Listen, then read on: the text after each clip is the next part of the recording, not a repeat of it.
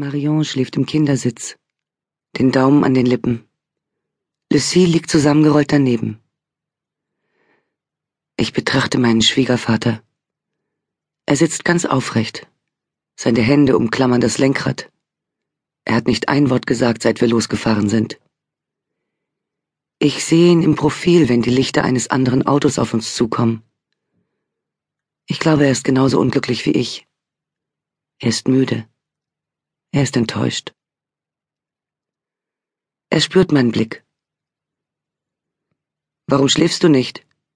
Du solltest lieber schlafen, weißt du. Du solltest deinen Sitz umlegen und schlafen. Die Fahrt ist noch lang. Ich kann nicht, antworte ich. Ich pass auf euch auf. Er lächelt mir zu. Ein fast unmerkliches Lächeln. Nein, das mach ich, und wir hängen wieder unseren Gedanken nach. Und ich bedecke mein Gesicht mit den Händen und weine. Wir halten an einer Tankstelle. Ich nutze seine Abwesenheit, um einen Blick auf mein Handy zu werfen. Keine Nachricht. Natürlich nicht. Bin ich blöd. Bin ich blöd. Ich mache das Radio an, mache es wieder aus. Er kommt zurück. Willst du kurz los? Möchtest du etwas haben? Ich.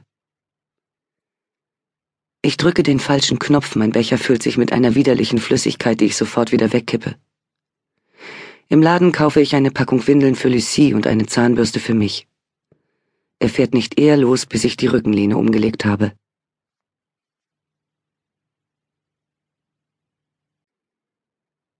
Ich schlage die Augen auf, als er den Motor abstellt.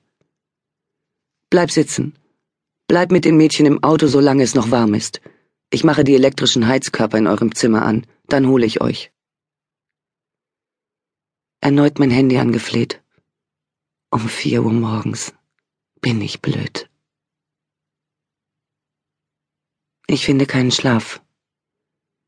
Wir liegen alle drei im Bett von Adriens Großmutter, das schrecklich knarrt. Es war unser Bett gewesen. Wir haben miteinander geschlafen und versucht, uns dabei so wenig wie möglich zu bewegen. Das ganze Haus wusste Bescheid, sobald jemand nur einen Arm oder ein Bein bewegte.